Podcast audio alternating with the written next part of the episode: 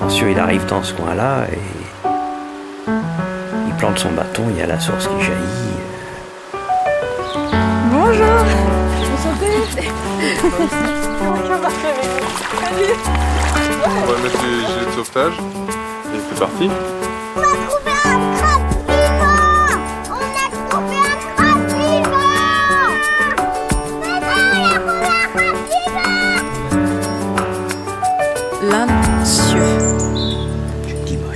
Rien. Puis après, tu dis, il beaucoup plus de choses que je ne pensais.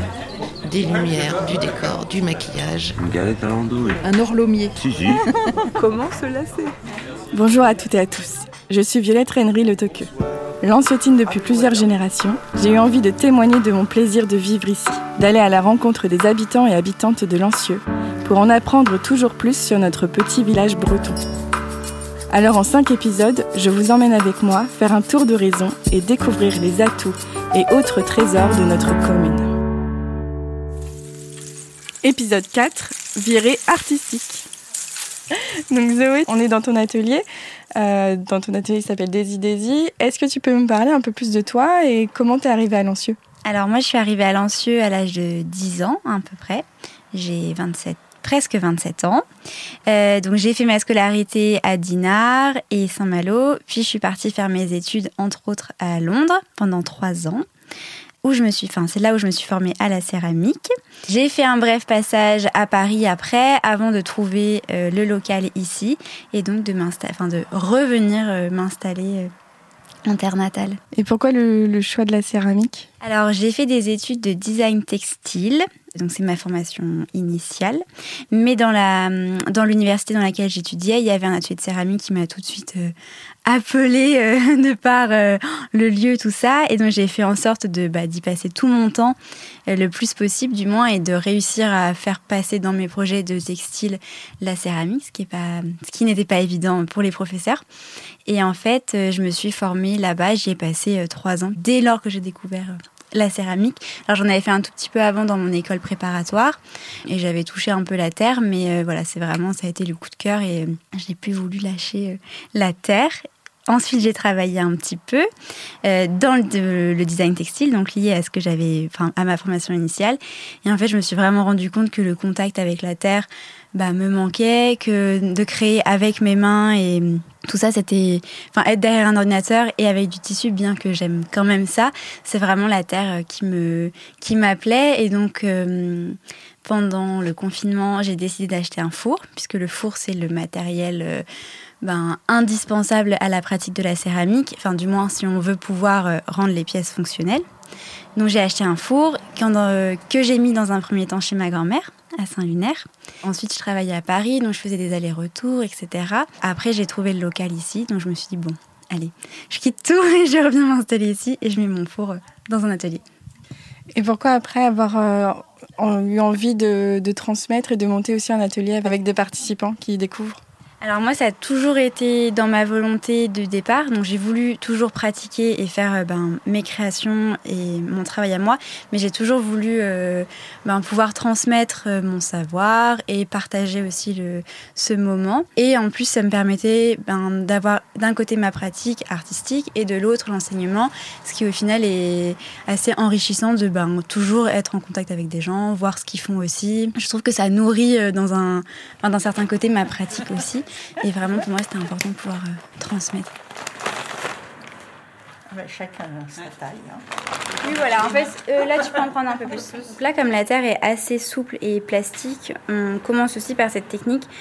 J'aime bien parce qu'on voit euh, aussi que la terre réagit assez facilement euh, aux pressions de la main, etc. Donc là, vraiment, quand on gomme, on y va tout doucement. Avec son pouce, on va trouver plus ou moins le centre de la balle et on va enfoncer son pouce à peu près à la moitié. Donc on prend le centre, on enfonce droit son pouce.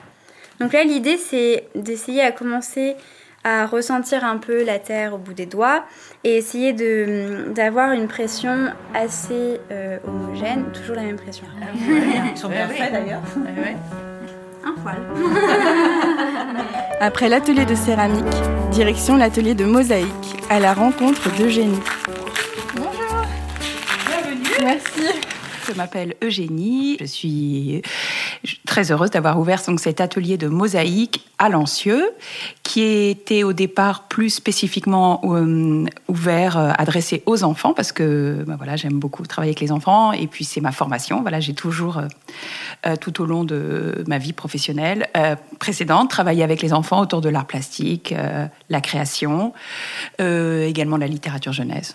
Voilà, le, monde de l'enfance et de la création. Et puis également euh, aux adultes, désormais, accompagnés ou non euh, des enfants. Donc on vient ici créer, on vient ici découvrir la mosaïque et euh, en toute liberté, c'est-à-dire qu'il n'y a pas de modèle. Bien sûr, j'ai des livres si on, a envie de s'inspirer, mais tout le monde est le bienvenu, surtout si on n'a jamais essayé. Que tu peux me présenter un petit peu le matériel dont on a besoin dans l'atelier? Euh, euh, on utilise en général, donc j'utilise des plaques comme ça de, médium pour euh, mosaïque d'intérieur. Ici, je propose de faire des mosaïques qu'on va mettre dans la maison. Voilà. Donc tu as ici les tesselles de mosaïque. Ça, ce sont les réserves là. Elles sont classées par couleur parce que parce que c'est joli. Parce que je pense que c'est quelque chose qui me faisait un peu rêver, qui remonte bien sûr à l'enfance. Toujours, on ouvre un atelier de mosaïque, c'est forcément un écho, je pense, de son enfance. Il y a un côté bonbonnière, couleur, marchand de couleurs. Donc voilà, donc euh, elles sont rangées par couleur.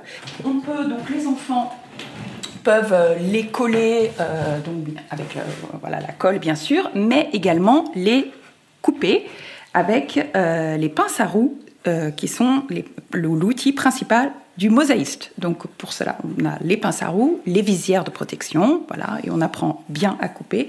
Ensuite, pour saisir, euh, on a ces petites pinces pour saisir les tesselles coupées. Alors le mosaïste euh, partage beaucoup d'outils avec le dentiste.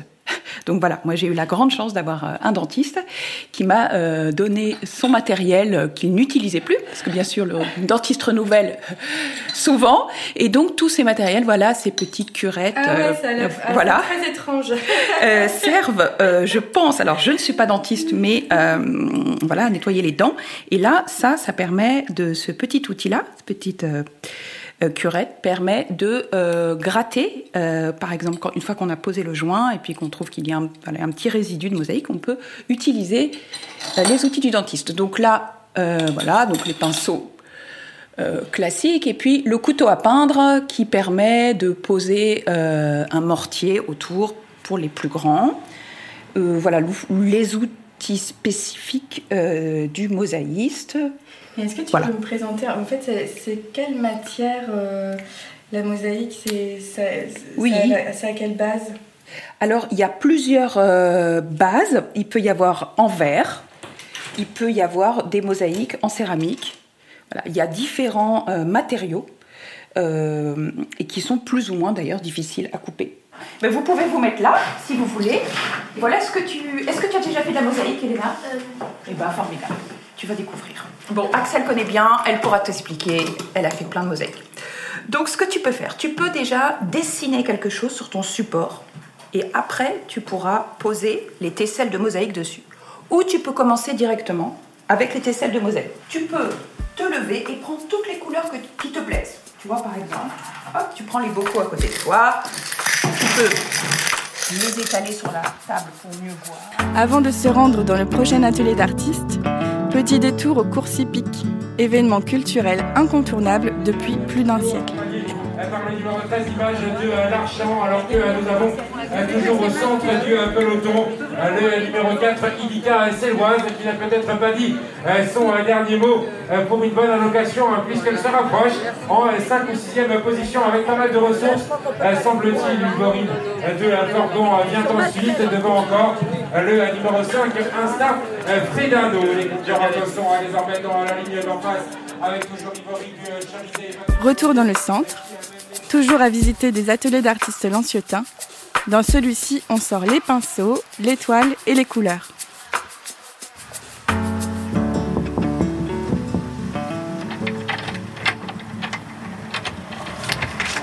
Salut Comment ça va? Ça va bien Merci. Ah, je me présente. Ouais. Je m'appelle Jean-François Barra. Je suis donc artiste peintre et plein d'autres choses. Je fais du tatouage aussi, tatouage du bord de mer. Donc ça tourne toujours autour de la mer. Est-ce que tu peux me décrire ce qu'on voit? Ce qu'on voit là, là Mhm. On voit quoi? Bah, On voit, il y a un ciel euh, bien de chez nous, bien noir en haut, Bien chargé. bien chargé, bien bien noir, on sent le grain en fait. Arriver ou bon repartir, mais voilà quoi. Et l'horizon qui est plutôt clair. Et puis bah, la mer devant quoi. Bon, c'est une scène assez classique, assez, assez sobre. C'est vraiment juste un bateau au mouillage, donc euh, il y a le ciel, le bateau et la mer. Le bateau n'étant encore pas peint, euh, là je vois que j'ai mis trop de gris en bas, tu vois. C'est trop régulier, donc il va falloir que je- j'en enlève un petit peu. T'as pas peur là de. Une fois que t'as fait ta- ton fond, de- d'attaquer le. Le bateau? Ouais, comment tu fais pour. euh, Bah si j'ai peur. Mais euh, non, non, bah non, c'est ça le métier. Faut y aller quoi. c'est quand je fais du tatouage, c'est pas mieux. hein. Ah ouais. Là, je peux revenir autant que je veux, hein. mais euh, là, je vais pas faire le bateau encore. Il faut que je retravaille la mer. Et ça fait vraiment partie des inspirations, la mer. Oh bah quand même, ouais. Bah, on en est imprégné quoi, quoi qu'il arrive quoi. C'est c'est dans les gènes même, j'ai envie de dire. Donc la mer, puis c'est tellement beau. Et puis bah les couleurs quoi. On a quand même une région euh, qui est complètement dingue au niveau des couleurs. Bah moi c'est mes couleurs. Le bleu, le vert. Le vert, le bleu, le, le glace, comme disent les Bretons. Mm. Entre le gris et le bleu et le vert, quoi. Ces couleurs-là qui sont complètement euh, indéfinissables, en fait. Bah, le bleu, c'est bleu ou c'est gris ou c'est vert. C'est gris-bleu, gris-vert. Enfin, je suis d'ici, quoi. La mer, c'est, euh, ça me semblait évident, quoi. Et puis, bah, les poissons, euh, au départ, c'était un peu un prétexte, en fait. Moi, j'aime beaucoup... euh, ce que j'aime, c'est peindre, en fait. Donc, euh, peu importe le sujet, euh, finalement, ça me, je ça me satisfait de peindre. Donc les poissons, bah, c'est venu comme ça, je te dis. j'ai toujours dessiné, peint des poissons, donc ça me vient naturellement. Après, tes poissons, ils sont pas vraiment. Enfin, ils ont été stylisés entre temps, ils ont pris un. Ah, ils ont un petit ils sont peu- passés un petit coup par l'art quand même. Mm, C'est un petit peu. ils ont été inspirés, un petit peu Bah oui, oui, forcément. J'ai pas l'impression que mon travail ait tant évolué que ça. Et puis en fait, quand je regarde, bah si, quand même. Puis bah l'inspiration, après, c'est toujours pareil, c'est les, les peintres qui te plaisent, quoi. Donc il y en a toujours deux ou trois qui te plaisent plus que les autres. Moi, j'ai toujours aimé Picasso, Braque. euh. La couche que tu viens de mettre, vu qu'elle est pas sèche, sèche, tu, euh, si tu frottes un peu, tu vois, tu l'enlèves là, tu vois, et hop, je retrouve la lumière que j'avais avant. Et si je fais ça ici, là, sur le gris, clair aussi. Ah, donc en fait, ça peut se retravailler quand même beaucoup. Quand c'est sec, sec, tu peux plus. Faut le faire au bon moment, quoi. Donc là, hop, un petit coup de chip chip. Ah, direct sur la table. Ouais.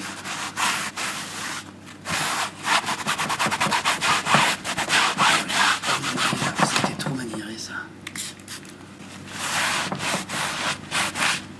On est stable. Et on recommence, et on peut recommencer ça ben, mille fois.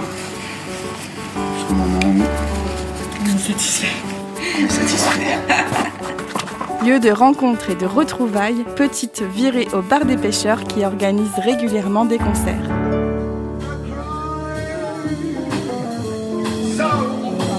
Nice and easy, does it one more time. Nice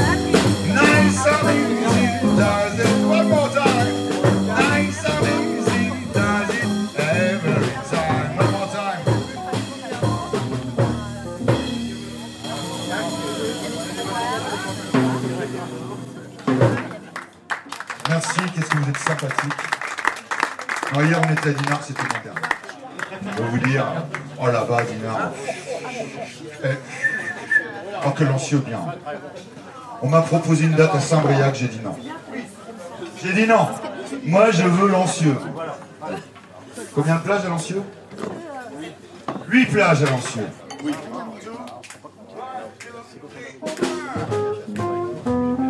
You know what to do. You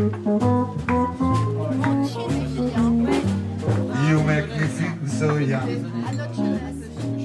You make me feel there are swing to this one. Every time. D'une scène à l'autre, passage par Dinard pour assister à la répétition de la dernière création de la Compagnie des Feux de l'Armatan, dirigée par la metteur en scène et comédienne Marie-Hélène Janin. Les comédiens, vous êtes prêts là? Oui.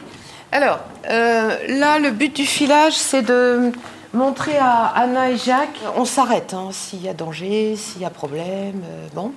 Vous avez vu, les pendrillons ne sont pas tous installés. Euh, les découvertes ont été refaites, donc normalement on n'a plus de découvertes à jardin. Pour le début, on fait comme prévu. À mon avis, euh, c'est pas du tout à ce moment-là. C'est pas pas au moment d'explosion qu'il faudra enlever les taps, mais là pour le moment on fait comme, comme on fait d'habitude.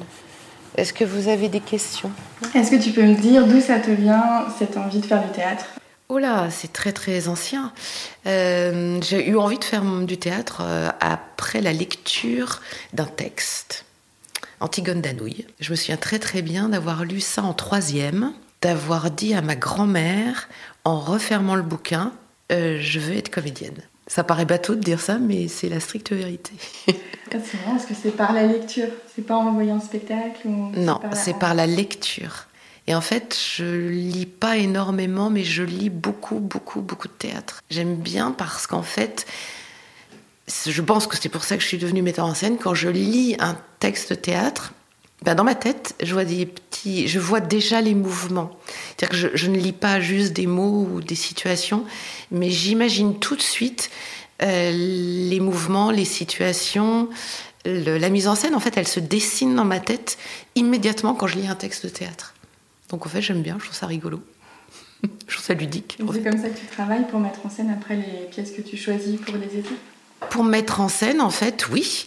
Donc je relis attentivement chaque scène et en fait je dessine euh, les images que j'ai eues dans ma tête. En fait, je les dessine. Alors comme je dessine très très mal, c'est très basique. C'est des petites croix, c'est des petits carrés, des petits ronds et je fais euh, toute une. bah, en fait, comme quand on écrit une chorégraphie de danse, c'est pareil. En fait, j'écris. Il n'y a pas vraiment de méthode pour écrire une mise en scène. Donc, je me suis inventé ma propre méthode, qui est un petit peu basée sur euh, la manière dont les chorégraphes en fait euh, écrivent leur chorégraphie. Donc, ça ressemble à ça. Donc, effectivement, tout est écrit avant même que je commence à mettre en scène. Et comment ça se fait que la compagnie euh, des Feux de l'Armatan a atterri à Lancieux C'est quoi l'histoire? Alors l'histoire, elle est, elle est jolie. C'est nous, la compagnie jouait au théâtre de la Porte Saint-Martin à Paris, un spectacle. On avait 25 ans. On était nombreux, très jeunes et, plein d'espoir.